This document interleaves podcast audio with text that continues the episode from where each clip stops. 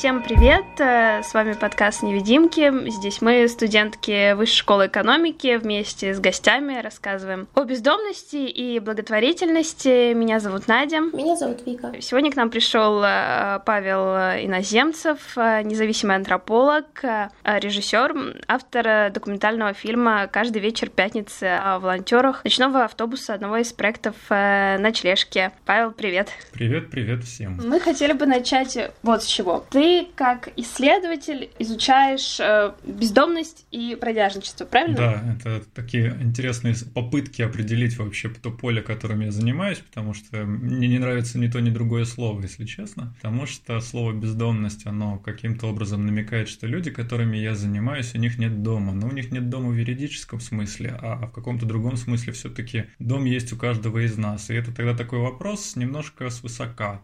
Мол, если человек называет другого человека бездомным, я считаю, что он как бы таким образом говорит ему, ну, ты знаешь, я считаю, что место, в котором ты живешь, это не дом. Как вообще так вышло, что тебя заинтересовали эти феномены в плане исследования? Все началось с самого меня, но не в том смысле, что я сам там испытывал какой-то опыт, хотя опыт, конечно, жизненный у меня был самый разный. Тем не менее, все началось с того, что я ничего не знал про эту тему много лет назад, и в 2014 году, как раз когда я заканчивал такой краткий курс э, введения, скажем так, в профессию режиссера-документалиста, у меня просто не было в голове совершенно никакой темы для дипломного проекта. И э, мы ездили на велосипедах до Таллина, да, был такой эпизод моей жизни с палатками, и со мной ехала одна моя знакомая, соответственно, и она была в тот момент знакома с Григорием Сверлиным, тогда уже директором ночлежки. И она говорит, хочешь, я вас познакомлю, и вот тебе тема бездумность. Значит, я ничего совершенно не представляю, что это вообще такое. Я всю жизнь проработал юристом, а, занимался совершенно другими делами. Я занимался гражданским правом, я занимался страхованием, занимался туризмом. Вот что постепенно потом переросло в другое мое поле, потому что кроме бродяжничества и бездомности, будем все-таки это так называть, в Питере, я еще занимаюсь миграциями а, русскоговорящих людей в Юго-Восточной Азии. Соответственно, тогда я познакомился как раз э, с э, ночлежкой, я познакомился тогда в основном, меня, скажем так, за, за руку водила еще тогда пиарщица ночлежки Влада Гасникова, теперь Мисюрева. Она мне показала ночлежку, она мне показала приют, познакомила меня с несколькими жильцами приюта ночлежки в Питере. И один из них согласился просто дать такое аудиоинтервью на диктофон, который я потом наложил на какие-то там кадры просто прогулок по Питеру, кадры при, э, приюта, э, на музыку Ленинградской симфонии. В общем, получилось очень пафосно и по-дурацки, но такой вот ролик, он где-то даже лежит. Я название его не хочу называть, не дай боже, кто-то из вас его найдет и посмотрит этот ужас. Но это было такое начало. Да, Потом я уехал во Вьетнам, там я провел полгода, как раз начал снимать фильм, который так и не вышел до сих пор, про людей вот как раз вот русскоговорящих из стран бывшего СССР, которые туда уезжают, город Ничанг. Вернувшись назад, у меня, наверное, проснулась какая-то такая гражданская совесть, я вдруг почувствовал себя таким большим патриотом своей страны. И параллельно я думал о том, чем мне вообще теперь в России заниматься, потому что после дауншифтинга юристом я больше не мог быть, скажем так, сам стал немножко маргиналом. Как бывший иммигрант, как бывший дауншифтер, как бывший лонгстейр, всех этих людей очень не любят в нашей стране. Я начал искать себя каким-то образом, вспомнил про то, что я вроде неплохо фотографирую и неплохо снимаю. Вроде как даже вот такой весь себя почти режиссер. Я позвонил Словну Владе, и Влада тогда предложила пофотографировать саму ночлежку, она предложила поснимать э, разные там кадры и на видео, и на фото. И в частности предложила, а не хочешь ли ты поехать с ночным автобусом? Для меня тогда, честно говоря, когда я услышал фразу «ночной автобус», я представлял себе такой автобус, который выходит в 12 часов ночи, где-то там к 6 утра возвращается назад, и все это время вот он ездит среди бездомных людей и кормит их. Э, мне, естественно, представлялось такое приключение в каком-то таком ужасном мире, я поэтому очень хорошо понял, когда это немножко отмотав вперед, я проводил этнографию жителей заброшки. Э, со мной ходила одна волонтерка, э, которая занималась э, самостоятельными такими кормлениями, скажем так, людей. Выйдя вместе со мной из заброшенного здания, где люди достаточно, надо сказать, неплохо устроились, даже электричество провели. У нее были такие вот очень большие глаза, и она начала говорить, Паша, как ты вообще этим занимаешься? Я не представляю, это такой ужас, это такой кошмар, люди в таком кошмаре живут. И вот я тогда понял, что да, действительно, наверное, со стороны, с нашими, со всеми вот этими представлениями, кажется, что это что-то такое кошмарное. Ну, в общем, возвращаясь назад, да, я вот поехал с ночным автобусом впервые, который оказался вечерним. И после первой же стоянки было уже достаточно темно, и я понял, что снимать я больше не могу.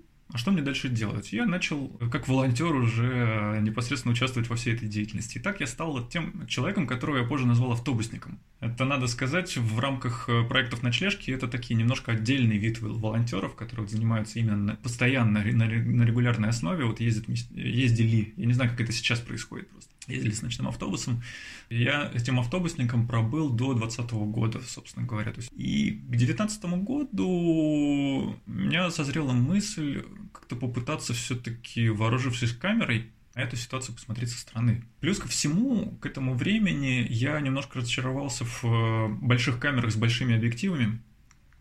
И тут услышал о том, что уже появляются замечательные э, камеры на смартфонах, которые очень даже неплохо снимают. Это стало очень модно где-то, э, вот, где-то в 18-19 году. Появились даже люди, которые называют себя мобильными режиссерами. Всегда это смешило, потому что это такое какое-то, мне кажется, ограничение самого себя в средствах, которыми человек пользуется. Но тем не менее, э, я услышал про то, что проводится фестиваль мобильного кино и к нему можно что-то снять. Времени у меня было очень мало, времени было в обрез, а к этому времени я уже познакомился с руководителем э, благотворительной больницы Сергеем Евковым. Я решил снимать про него вообще изначально. Я взял у него интервью, которое вошло в фильм в каждый вечер пятницы. Но после этого мне требовались еще какие-то кадры, потому что фильм, он же получился такой двужанровый, скажем так. Это одновременно и фильм-интервью, и фильм-репортаж. Вот мне требовались какие-то репортажные кадры, и Сергей как-то ну, не, мы с ним так и не договорились о том, чтобы я вот вместе с ним походил, пока он занимается своей деятельностью, и вот поснимал. Тогда я вспомнил про Сергея Раскулика, который вот как раз подменял периодически тогдашнего водителя ночного автобуса в Питере э, Игоря Антонова. Позвонил ему, и Сережа говорит, да, без проблем. И мы сняли интервью с ним, я уже вместе с ним, вот две поездки, это было две, на самом деле, поездки, которые вошли в фильм, сделали такой вот, вот этот, эти репортажные кадры и из этих вот двух интервью, а, вот и получился фильм. А вот этот опыт эм, автобусника, как ты это назвал, как он вообще повлиял на твои исследования, на твою исследовательскую оптику? Нужно сказать, что в принципе интерес к этой теме возник из-за того, что у меня был такой опыт общения. Тут скорее не повлиял, а я бы это назвал, этот опыт стал хорошим фоном для последующего э, вообще взгляда и выбора вообще тех методов, которыми я потом стал пользоваться для исследований, потому что в какой-то момент, вот после того, как я снял фильм, я еще активно стал э, волонтерить в благотворительной больнице в самой. Некоторое время был координатором э, взаимоотношений благотворительной больницы с таким еще клубом православной молодежи «Кинония» под руководством Видалия Курдека. В какой-то момент я стал сталкиваться, скажем так, с людьми, очень сильно не похожими на такой скажем так, транслируемый э, благотворительными организациями образ бездомного человека. И вот именно люди, которые а, не соответствуют этому образу, но при этом чей образ жизни, скажем так, с легкостью любой назовет образом жизни бездомного, бродяги и так далее, вот именно он стал меня интересовать. Именно поэтому я пошел в заброшенные здания, именно поэтому я пошел в какие-то там шалаши, лагеря, парки, где люди обустраивали свое жилье, назовем это так, неконвенциональным образом. Поэтому вот весь предыдущий опыт, он скорее стал таким вот фоном для сравнения. То есть вот существует, скажем так, общепринято транслируемый да, образ, а вот существует и другие вещи, на которые я бы предложил тоже обратить внимание. Вот что интересно, вообще чем бездомность отличается от бродяжничества? То есть это разные вещи, или мы можем использовать их как синонимы? Для меня, например, как мы назвали это на парах на журфаке, чутье носителя русского языка. Вот так э, для меня, как для носительницы русского языка, мне кажется, что эти слова, они ну, разные, то есть вокруг них какие-то разные смыслы. Бродяжничество — это как будто бы что-то такое, ну, окутанное каким-то романтическим флером, как будто бы это что-то вот про выбор человека, выражение свободной воли. Бездомность — это как будто бы что-то уже более вынужденное, что-то, что происходит по каким-то внешним обстоятельствам. Так вот, это одно и то же, или это все-таки разные вещи? Скажем так, это некие знаки, смыслы, понятия, которые мы используем в разных контекстах по-разному. Поэтому говорить о том, могут ли они друг другу быть равны или могут быть ли они друг другу не равны, я считаю, это контрпродуктивно, если мы сейчас не говорим о том контексте, в котором мы об этом говорим. То есть действительно существует определенная романтика вокруг э, слова бродяги. Действительно существует определенная антиромантика вокруг слова бездомные. Я бы сказал так, выбирая слово для обозначения некоторого человека, все зависит от того, что именно хочет сказать говорящий. И как он хочет, скажем так, преподать предмет своего разговора. Насчет бродяжничества тут очень интересно вспомнить еще не только русский язык, но и английский. Причем не просто английский, а британский английский. Я в свое время специально этим вопросом заинтересовался, общался со своим коллегой, тоже антропологом из Англии, Стивеном Пархамом на эту тему, что для британца слово traveler. Вот мы его переводим путешественник. На самом деле это слово, оно немножко не то значение имеет, например, в британском английском языке.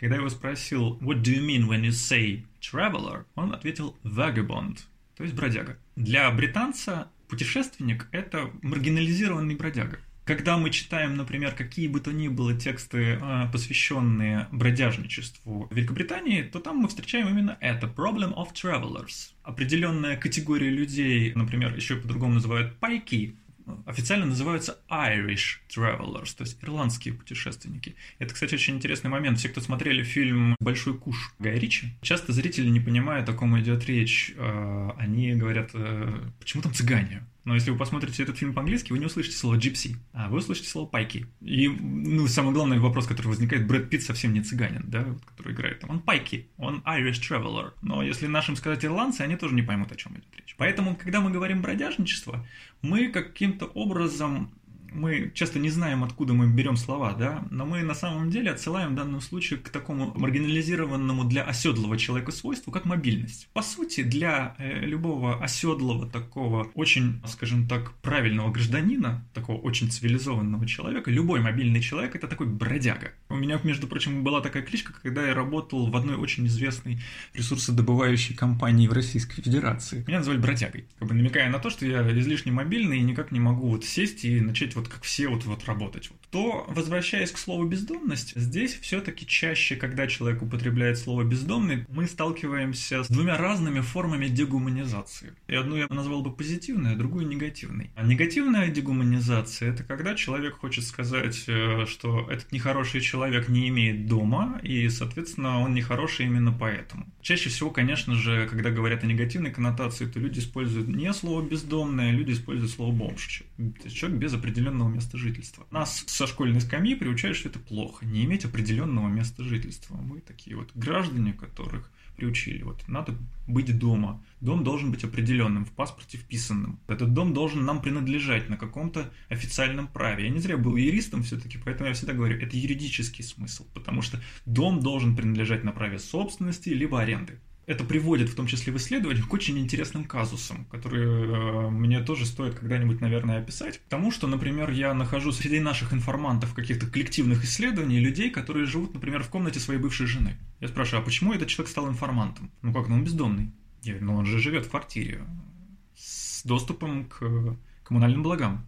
Нет, он бездомный. Из-за того, что мы вот так фиксируемся на этом без дома, получается такая очень интересная вещь, когда мы начинаем маргинализировать, в том числе и мы, исследователи, людей на основе просто того, что государством не разрешено находиться в каком-то помещении. Если мы говорим про позитивную дегуманизацию, она из того же вырастает. Позитивная дегуманизация – это когда мы говорим «это бедное, несчастное». И вот это, кстати, очень… Я вот сегодня пересматривал, так как я говорю, фильм. Я там, конечно же, в очередной раз очень много это слышу. Про то, что человека нужно цивилизовать. Там даже произносится «человек социализировался». То есть это когда люди считают, что вот те люди, которые ведут, э, скажем так, неодобряемый все-таки образ жизни, мы должны, добрые люди, этих людей вернуть в лоно правильного потребления, правильного рынка, правильного государственного статуса. Звучат такие слова, как работа у человека должна быть там. В качестве такого определения, кого же именно мы считаем, например, успешным, социализированным, там прям перечисляется в фильме, что это человек, который снял жилье и получил работу. То есть мы берем вот эти юридические понятия, официальная работа, официальное жилье, и говорим, вот те, у кого и то, и другое официальное, это нормальные люди, а те, которые неофициально, они как бы еще, вот мы гуманисты,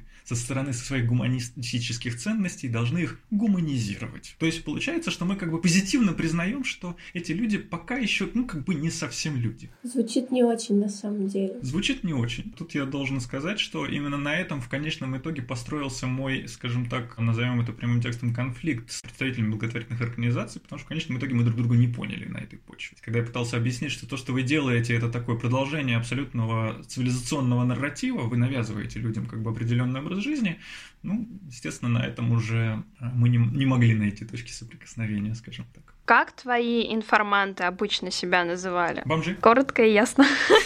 Коротко и ясно, совершенно верно. Это слово, которое действительно оно вошло в обиход очень давно. Вот у этой э, даже позитивной дегуманизации есть один побочный эффект. Дело в том, что люди часто не представляют себе, что все эти люди на самом деле это жители города, обычные горожане, которые социализировались в тех же самых детских садах, школах, получали то же самое воспитание. Поэтому все вот эти вот паттерны мыслительные, они абсолютно одинаковые у всех у нас. Наши вот эти вот игры в социальное, я сейчас нахожусь вот в этом статусе, а этот человек, он находится вот в этом статусе. В эти игры играют в том числе и сами люди, которые являются клиентами, например, благотворительных сервисов.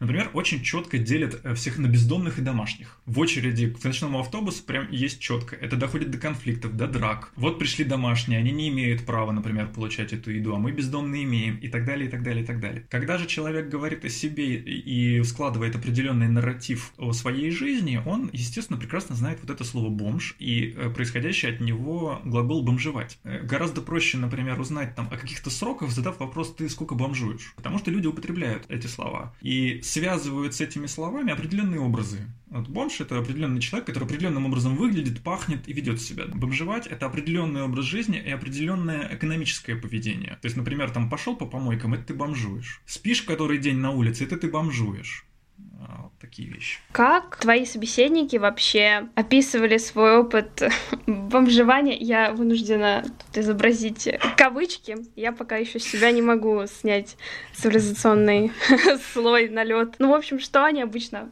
рассказывали тебе? Ты знаешь, я на этот вопрос, наверное, коротко отвечу, сколько людей, столько историй. Каким-то образом вообще категоризировать людей не получается. Там истории что называется, каждая интересна по-своему. И там как выделить какие-то даже сценарии, как вот пытаются, например, некоторые благотворительные организации, там писать столько-то процентов там вот так попало на улицу, столько-то процентов так попало на улицу. Я бы никогда не рекомендовал таким, к таким вещам серьезно относиться. Когда я слушала твою лекцию «Выживание в городе. Да. Практики и тактики городских бродяг», ты в том числе упоминала о том, что вообще ощущение человеком времени который живет на улице, оно меняется. То есть все равно формируется какой-то такой другой, что ли, режим темпоральности. Это так? Да, тогда я так сказал и сказал довольно категорично. Вот у таких лекций есть одна проблема. Эту проблему, кстати говоря, неплохо обозначил в свое время Виктор Вахштайн когда он э, рассказывал про то, чем опасен научпоп, а эта лекция все-таки научно-популярная. То есть это не дискуссия какая-то научная, да, это научно-популярная лекция, где я пытаюсь людям хоть как-то рассказать каким-то таким простым, ненаучным языком. И вот Виктор Вахштайн, он очень хорошо про это сказал, говорит, мы, говорит, ученые, мы же, говорит, параноики. Все время нам кажется, что мы так ничего и не поняли, ничего не узнали, а, что мы все время во всем сомневаемся, и наши данные все еще не полные. Мы встречаемся, друг с другом параноидально спорим, пытаемся друг другу доказать, что и другой не прав, и, и все такое, и так далее. Но, говорит, стоит этому человеку прийти на постнауку, как он начинает излучать железобетонную уверенность, и с этой железобетонной уверенности говорит какие-то очень категоричные вещи. Поэтому, да, тогда я протранслировал вот эту протемпоральность. Но опять, у кого-то действительно такие вещи происходят. Они вполне объяснимы. То есть, например, если человек действительно а, встроился в определенный такой образ жизни экономического поведения, в котором ему не нужен календарь, он начинает этот календарь терять в голове. Он действительно начинает забывать время. Оно становится для него неважным. Но это опять не касается любого человека. Я точно так же могу привести в пример какого-нибудь информанта, который официально, э, живя на улице, э, регулярно ходит на какую-нибудь работу, и у него со временем все в порядке. Еще один удар по вот этой вот якобы другой темпоральности был сделан с тех пор, как э, довольно доступны стали мобильные телефоны. Сейчас очень сложно уже встретить человека, у которого нет мобильного телефона. А мобильный телефон, там вон, пожалуйста, время есть и дата есть. Поэтому я думаю, что вот эти рассуждения про темпоральность, они действительно были модны тогда, когда я начинал свои исследования, и даже тогда, когда вот я действительно читал эту лекцию, но как-то со временем я уже, наверное, откажусь от этой мысли. Удобно же так мыслить, да, что как отделить человека и сказать, что вот это мой клиент или информант и так далее. Ну, в том числе приписать ему какие-то эссенциальные свойства. Ну, вот и рассуждают про темпоральность. Потом как раз вот это слово темпоральность я стал использовать, э, говоря о том, что вот, например, вот все ищут какую-то общую темпоральность. Но нету никакой общей темпоральности. Сейчас бы я так на это ответил. Опять же, я понимаю, что истории разные, я немножко вынуждена генерализировать. Если так попытаться выделить, что в основном беспокоило или тревожило твоих информантов? Чего они боялись? Насилие. Больше всего люди боятся насилия потому что, как, как любой человек, который вполне официально маргинализирован, естественно, он сталкивается с этим насилием. Естественно, никто в наше время уже не боится голода. В наше время нет никакого голода. Еды полно. И еду эту достать ну, последние, по крайней мере, годы было несложно. Но, например, э, страшно замерзнуть. Людям приходится беспокоиться о том, чтобы согревать свое тело там ночью, зимой. Это такие, скажем так, вопросы, вопросы выживастики, да, то есть они вполне знакомые самым разным образом жизни. Еще возвращаясь к тому, что все-таки мы э, речь ведем о э, скажем так, квартирных горожанах, которые в определенный момент жизни, вдруг им пришлось поменять этот образ жизни, они вынуждены, может быть, были поменять образ жизни, их выгнали из квартиры там или еще что-то, они ведь к этому совершенно не готовы. Люди совершенно не знают, как себя вести. Но это опять-таки, это можно увидеть в самых разных полях, где происходят какие-то такие вот стихийные телодвижения в человеческих биографиях. Человек никогда не думал, что с ним это произойдет, он не был к этому готов. Такие истории, они не выдерживают сравнения там с теми культурами, которые живут в сложных условиях там из поколения в поколение. Тут люди, которые из поколения в поколение живут в несложных условиях и вдруг они попадают в сложные условия. Он будет бояться, что его отовсюду будут гнать. И, соответственно, человек начинает с какого-то момента, например, беспокоиться о своем облике, чтобы он, например, позволял там проникать и в государственные органы, и в магазины, и, и на вокзалы, и в том числе, скажем так, прикидываться нормальным. Очень важно, например, чтобы люди не подумали, особенно люди в форме, что ты тут уснул на вокзале не потому, что ты ждешь поезда и уснул, устал, а потому что тебе сегодня уснуть негде. Часто ли твои информанты рассказывали, что они столкнулись с насилием? Практически всегда. Информантом в данном случае может стать человек, который уже заметен. Я же не буду ходить да, по улице и спрашивать каждого встречного, простите, вам случайно сегодня ночевать негде, да, можно я вам, вас интервью возьму. Если человек уже э, находится в фокусе э, настолько, что он заметен, Соответственно, всегда есть вероятность того, что он с этим столкнется. Опять же, возвращаясь к твоей лекции, мог бы ты немножко рассказать для тех, кто ее не слушал, как люди с опытом бездомности выживают в городе, как они обустраивают свой быт, как они ищут э, ресурс, как это происходит. Главное, чтобы это сейчас не превратилось в такую действительно лекцию на полтора часа, как у меня это получилось тогда в библиотеке Некрасова, да, но... Это челлендж, да. Да, это такой челлендж, как бы это так вкратце рассказать. В общем и целом работает смекалка, и работает, естественно, определенная информационная сеть. Она, естественно, складывается, она, естественно, есть, естественно, всегда можно с кем-то обменяться опытом. Очень хорошо смотреть не из перспективы этого человека, да, а из перспективы э, внешних обстоятельств, которых, то, что мы называем контекстом, да.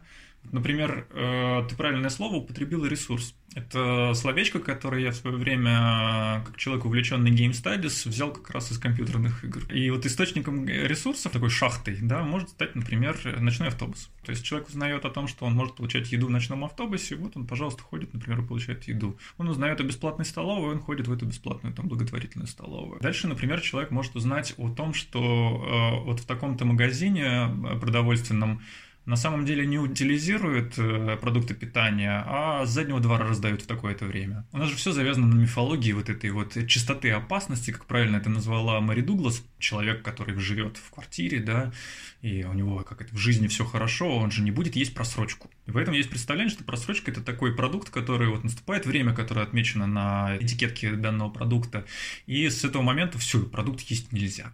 Ну, это можно. Это такой замечательный народный фудшеринг, да, неофициальный, причем люди это делают под страхом там административной ответственности, в том числе для самих организаций, но тем не менее все про это прекрасно знают, и никто никого за это не наказывает. Тут интересно сравнить с тем, как некоторые активисты пытались сделать такой фудшеринг, например, на основе там британского опыта или еще чего-то, тут власти сразу приходят, как бы, поэтому эти инициативы быстренько, конечно, порезали. А вот фудшеринг со стороны Дикси, пятерочек и тому подобных магазинов, пожалуйста, он работает прекрасно. Если там говорить, например, о питьевой воде, опять еще один вариант такого же шеринга, это заправочные станции, где работники и работницы прекрасно знают, что туда приходят люди за водой питьевой. Если есть такие регулярные, скажем так, люди, их уже знают в лицо. Вот. Мыться, бриться и так далее, опять же, в наше время мало что можно делать не за деньги, конечно. И, например, вот чтобы регулярно ходить в баню, естественно, нужен какой-то, нужно определенное экономическое уже поведение, которое позволит иметь деньги. Ну, соответственно, люди начинают искать э, в том числе и какие-то способы заработка. Это гигантский черный рынок рабочий, это работные дома могут быть, это могут быть какие-то просто подработки, то, что происходит без документов, неофициально, где, естественно, людей кидают и платят очень мало, э, но тем не менее там работает очень много людей. Есть целые сектора, даже географические, экономические сектора, типа Краснодарского края, где э, люди э, собирают для нас, для всех урожай. Едут туда, им там предоставляют место в каких-то хибарах, и они там собирают помидоры, грубо говоря. Естественно, что существует такая вещь, как сбор металлолома. Здесь, опять же, тоже очень интересно много разных практик существует о том, как это надо делать по времени, времени, э, по пространству и так далее, и так далее, и так далее. То есть вот такими вещами. Практически все люди, если они не занимаются на регулярной основе сбором металлолома, у которых уже такой довольно длительный опыт даже того, что мы называем бездомностью, на самом деле просто работают работают за деньги. Насколько различаются домашние и бездомные? Что ваши информанты говорят по поводу домашних? Скажем так, если мы говорим про нарративы, то есть то, что именно рассказывают люди, то да, вот это вот существует якобы разделение, которое узнается на глаз, но оно существует, на мой взгляд, именно потому, что человек непосредственно, например, который там обосновался в каком-нибудь дворе, нашел в этом дворе знакомых, и он, естественно, знает, что они домашние, они же в квартире живут. Но рассказывая о тебе, он может придумывать сам, э, любой человек может придумывать самые разные вещи, в том числе там придумывать какие-то истории про то, как именно они отличаются. Да ничем нет. Нельзя никакой границы или черты провести между людьми таким вот образом. Взаимоотношения бывают, естественно, разные. Есть знакомые, которых там можно... Вот еще, кстати, один из способов э, и ночевать, и стираться, и мыться, это за подарки, например, э, гостить у людей. И вот у меня слово-то вылетело. Как же это все называется-то? Бладхаты. Понятное дело, что среди людей, которые оказались в таком положении, довольно много бывших заключенных, поэтому этот язык там гуляет очень свободно. Одна группа, я вот так вот пару месяцев за ними, наверное, наблюдал, сложно дольше наблюдать за людьми, потому что приходят в заброшенное здание, например, там осваиваются, а потом их оттуда выгоняют. Вот у них были знакомые, к которым они ходили постираться и приготовить горячей еды. Пришли, сделали, ушли, пришли, сделали, ушли, а ночевали в заброшенном здании или в подвале. И есть, естественно, обратные стороны взаимоотношений, то есть э, люди, которые живут в квартирах и агрессивно относятся к так называемым бомжам. Можно регулярно это наблюдать как на различных вывесках, там типа бомжам вход запрещен, наш подъезд. Ну, существует, естественно, очень много конфликтов по поводу тех людей, которые э, приспособились ночевать в каком-нибудь подъезде. Если они делают это регулярно, это может стать очень большой проблемой в их взаимоотношении, скажем так, с жильцами в этом подъезде. Разные истории, конечно, могут быть, вплоть до того, что как в фильме было, да, вышла и кипятком облила спящего человека. А есть, например, такая история. Это, кстати, история одного из людей, который появился в кадре в моем фильме. Он как-то так вот сидит, рассказывает. Я тут недавно на Ваське нашел такого замечательного мужчину, встретил. Он, значит, меня позволил, вот там же есть вот эти задние входы, черные лестницы, там ночевать. Я, говорит, один раз там переночевал. Мужчина пришел, значит, посмотрел, что у меня чистенько. А я, говорит, где живу, там не сру. И с тех пор он, э, говорит, регулярно стал меня туда пускать. Вот я теперь там ночую, у меня сейчас все хорошо. Диапазон взаимоотношений может быть разным. Есть и безразличие, конечно же. Безразличие, я бы даже сказал, наверное, больше. Просто вот эти случаи, они яркие, да, мы их выделяем сразу. Но на самом деле безразличия больше. Даже среди сотрудников правоохранительных органов. Среди них очень много людей, которые прекрасно знают, что, например, вот в таком-то заброшенном здании уже там 4 года живут товарищи. Они могут даже приходить и спрашивать, как у них дела. В нулевые годы, когда происходила массовая смена советских паспортов на российские, действительно было очень много агрессии со стороны сотрудников правоохранительных органов. Сейчас она тоже происходит, естественно, ничего нельзя отрицать. Но ее стало меньше по сообщениям моих информантов это, этой агрессии стало меньше. А часто ли в разговоре информанты вспоминают жизнь до? Да, тут еще тоже, опять же, если человек это отрефлексировал. Довольно часто можно, например, от человека услышать, что он вообще не считает себя бездомным. Часто это бывает справедливо, потому что у него есть дом а мы к нему начинаем приставать. Если мы говорим вот о людях, которые прям вот то, что мы назвали бы типичным образом жизни бездомного человека, то он чаще всего может каким-то образом ответить на вопрос, например, когда это произошло, то есть когда он начал бомжевать. Довольно много, к сожалению, у нас было информантов, которые уже к этому времени были, скажем так, обработаны психологами. И люди, обработанные психологами, они уже э, очень шаблонно говорят. Поэтому, например, выстраивать какую-то биографию человека, который поговорил с психологом, социальным работником, ну, в конечном итоге практически контрпродуктивно. И они часто говорят о травме. Тут э, я бы разделил вот эти вот нарративы о травме ровно на два. Один — это нарратив «я ничего не буду рассказывать, это слишком травмирующий опыт». Второй — это наоборот «о, ты там книжку про меня пишешь. И у меня был такой случай, когда я, например, договорился о том, что вот я буду посещать э, одну, скажем так, коммуну в заброшенном здании. Меня встречал сын главного. Он при встрече сразу же, просто, он, по-моему, даже здрасте не успел сказать, он сразу начал мне рассказывать, как его в детстве изнасиловали. Он почему-то считал, что вот это для меня самое важное, вот рассказать мне вот во всех подробностях, во всех, во всех физиологических подробностях, как это происходило. Но по поводу вообще вот этой вот жизни домашнего человека, да, отличающейся от, от вот этой жизни, скажем так, э, существует как бы тут два нарратива. Это нарратив нормальной жизни в прошлом и нарратив нормальной жизни в будущем. Как человек представляет себе, как он выкарабкается из этого всего, как он, соответственно, представляет себе нормальную жизнь, проще узнать даже из этого. Потому что чаще всего про прошлое все-таки говорит человек негативно, потому что, ну, например, там его выгнали из дома, или там он потерял квартиру, или он потерял работу. Очень многие из моих информантов это кочевые рабочие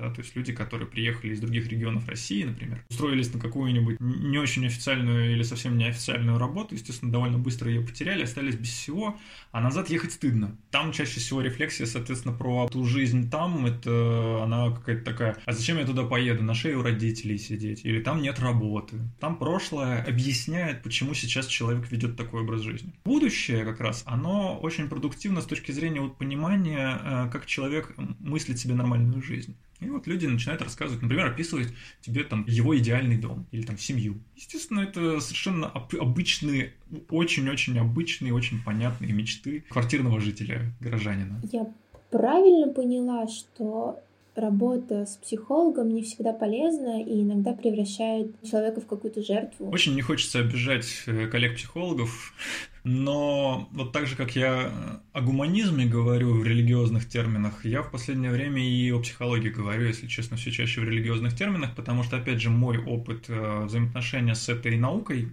говорит о том, что в ней очень много спиритуалистики такой. Поэтому, да, можно сказать, что психология дарит людям определенные этические установки, от которых человеку, ну, сложно отойти. То есть э, человек становится как бы выцерквленным в психологию. Он скорее становится самообвиняющим, он становится виновным. Тут даже вот политический нарратив очень интересен. Например, один мой информант, он говорил о том, что Путин молодец, а он в своей жизни виноват сам. Просто мне казалось, что есть задача психологии помочь как раз-таки человеку осознать, что он не виноват.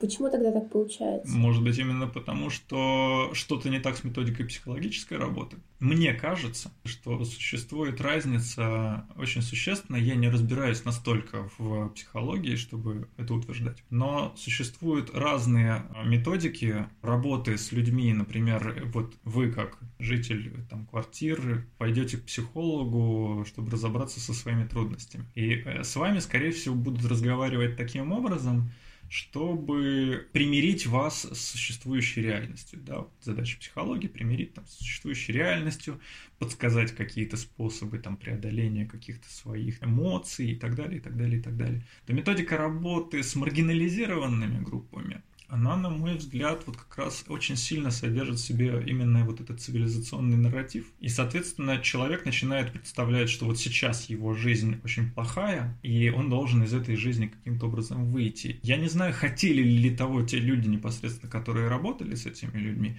но люди делают еще и свой, свои выводы из этого всего. И поэтому, на мой взгляд, вполне логично, что у него формируется дискурс собственной вины в этой жизни. Да простят меня все психологи.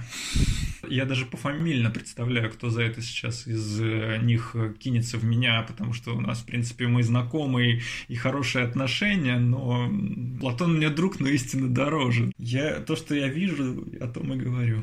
В лекции, о которой я уже упоминала, ты рассказывал историю мужчины, который предпочел... Тут нужно мне сделать ремарку для слушателей, что история такая не для впечатлительных. Мужчина решил там самостоятельно отрезать себе палец обмороженный на ноге, хотя, как я поняла, у него была возможность на руке, прошу прощения.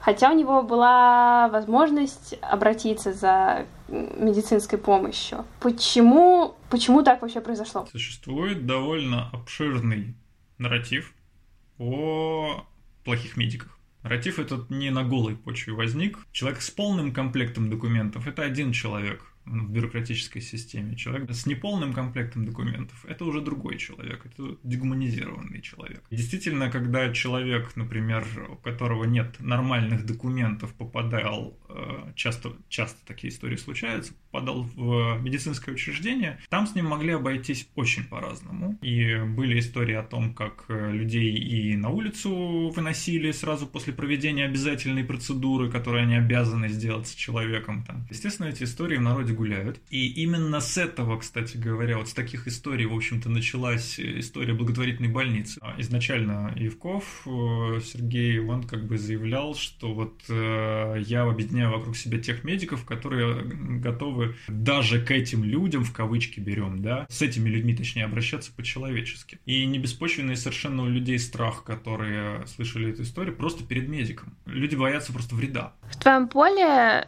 исследовательских интересов в том числе тема миграции, правильно? Да. Как это пересекается с другими твоими исследовательскими интересами, ну, в том числе бродяжничество, бездомность? Точка пересечения, конечно, масса, потому что речь идет о людях, которые с точки зрения некой некого элитного клуба законопослушных граждан находятся за гранью фола. Мигранты находятся там же причем любые мигранты. Поэтому это такая общая точка соприкосновения. Для меня это просто личный, в том числе, опыт. Я, я сам имею опыт миграции и опыт возвращения из миграции. Прекрасно помню, как меня провожали так, как будто меня хоронили. И я и моя супруга, собственно, мы вдвоем всего-то на пять месяцев уехали из страны, а и то испытывали потом несколько лет очень больших трудностей по поводу того, что, ну, мигранты — это такие люди, которые, скажем так, наверное, неудачники, что ли, по жизни или еще что Ну, разные там существуют нарративы, да, и э, к людям, скажем так, ведущим какой-то от, хоть слегка отличающийся образ жизни, к ним относятся с подозрением. И это подозрение, оно имеет мифологическую основу, то есть существуют мифы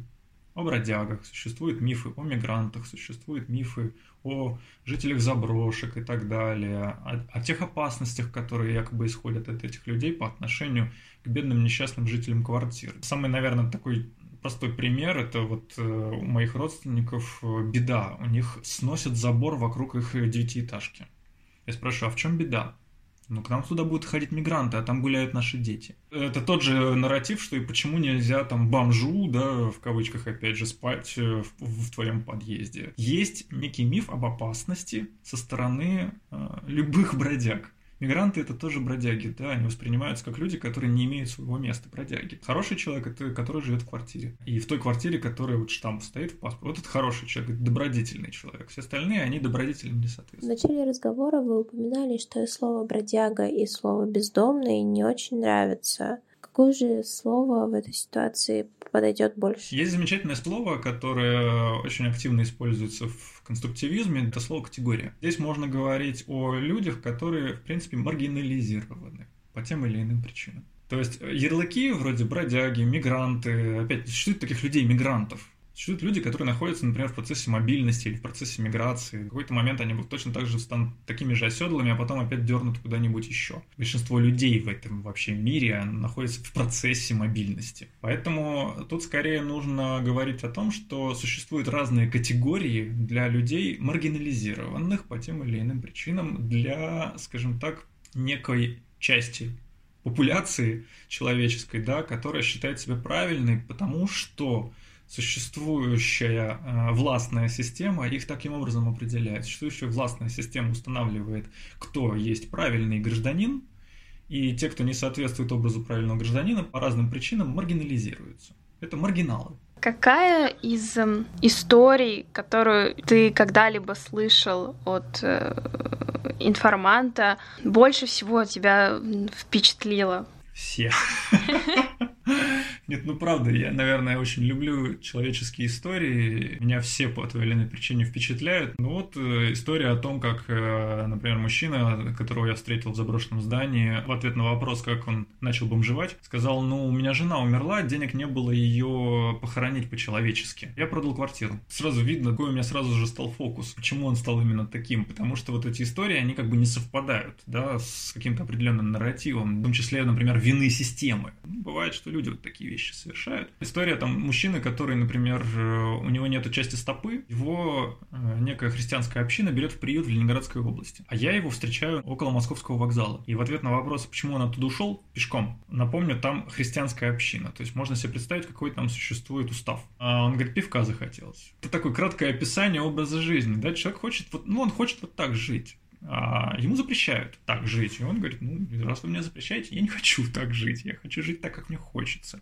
И вот здесь у Московского вокзала я могу спокойно собирать там какую-то копеечку, вот здесь в пятерочке меня знают, и там я себе и еду, и пивку куплю. Вот сидеть мне в вашем приюте, там, в христианской общине, ну, совсем не прикипело. Не хочется как-то рассказывать какие-то страшные истории, если честно. Хотя их тоже, конечно, хватает. Прямо тоже захотелось пива. И, как пивной алкоголик, я вас прекрасно понимаю. Вот, кстати, очень интересная вещь. Самый первый коллектив коллективный проект у меня был э, с ночлежкой. И там, в том числе, сотрудники ночлежки периодически у нас в семинарах участвовали, и вот там тоже очень часто вот это вот звучало, звучало про то, что вот, ну вот они алкоголики, их нужно избавлять от алкогольной зависимости. Я сидел, сидел, слушал, слушал, говорю, я алкоголик. Повисла тишина. Но потом, я не буду называть фамилию, но, надо сказать, это один из адекватнейших людей, которых я знаю. Сотрудница ночлежки такая сидит, ну вообще-то и я алкоголик. Это как раз к вопросу о том, а действительно ли существуют какие-то вообще границы да, между нами и ими. Нам очень хочется, а, нам очень нравятся истории про других.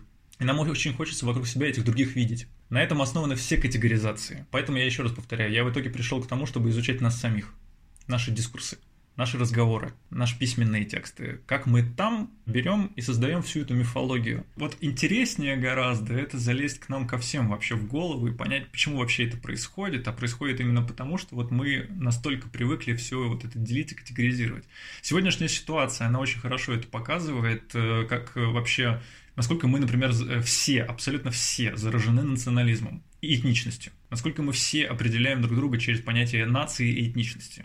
Это тоже определенная категория. Нам кажется, что это, например, имеет дело только к тем людям, которые берут в руки оружие и идут куда-то стрелять по другим людям. Нет. Это относится, например, к туристам. Потому что если вы послушаете нарративы туристов, вы услышите про свойства вьетнамцев, свойства мексиканцев, свойства африканцев и так далее, и так далее, и так далее. Мы не замечаем этого в своих дискурсах. Мы просто не догадываемся, во что это потом превращается. Как это потом приводит к насилию в том числе. Был у меня такой спор э, с родственниками о том, что не существует киргизского лица. Да? Меня в конечном итоге родственники назвали просто идиотом. Ты, говорит, ты и твои коллеги просто идиоты. Вы, говорит, ничего не понимаете, меня так в школе учили. Как это? Вот, я вижу человека, вот у него, у него лицо, оно киргизское, говорит. Я говорю, ты в курсе, что территория Кыргызстана в, нач... Э, в первой половине 20 века называлась Туркестанская ССР, а Киргизская ССР называлась территория Казахская ССР. Человек завис. Я говорю, это все придумали недавно. Как может быть киргизское лицо? Ну, как бы это бесполезно э, объяснять, к сожалению, людям, которые воспитаны в, э, в школьной программе, в которой нам рассказывают про все эти категории, в которой нам рассказывают, что люди делятся на категории. И делятся очень определенно, очень четко. Это можно определить по внешним признакам. Если мы возвращаемся к бездомным, опять же, все люди уверены, что можно по одежде определить бездомного. И его история чем-то сильно отличается от истории не бездомного. Будем изучать чужих внутри себя и думать о категории да. менталитет. Привет Ридли Скотту и Екатерине Шульман, если они услышат этот подкаст. Вот так, на такую аудиторию мы и целимся. Вообще, в конце мы задаем всем нашим гостям таких два наших главных вопроса. Как ты считаешь, если человек хочет помогать людям бездомным э, как волонтер, что ему стоит узнать перед этим? Это первый вопрос. И второй, как, опять же, на твой взгляд, должна быть устроена благотворительная помощь в этой сфере в России? Как должна быть устроена, вот это уже такой вопрос э, из разряда, какие этические конструкции находятся в моей голове. А я ж, черт возьми, антрополог, человек, у которого нет ничего святого. А при обнаружении у себя святого я тут же начинаю его рассматривать со всех сторон и думать, откуда оно взялось. Поэтому как оно устроено, я, наверное, не буду отвечать на такой вопрос, если позволите. По поводу того, какой вопрос должен э, задать себе человек, прежде чем идти э, волонтерить, вопрос, наверное, я бы сформулировал так. Друг, ты людей любишь или свое представление о добродетели? Если людей, иди. Если свое представление о добродетели, не иди, не насилуй. Исчерпывающе, опять же. Мы уже просто в мыслях о категориях в нашем сознании. Да. Я думаю, что на этом все. Спасибо тебе большое, что подключился к разговору с нами. Спасибо, что как-то сместил какой-то фокус э, в нашем сознании, может быть, в сознании э, слушателей. Это был подкаст э, «Невидимки». Спасибо, что слушали нас. Всем пока. До новых встреч. Спасибо, Павел. Всем пока. Пока-пока.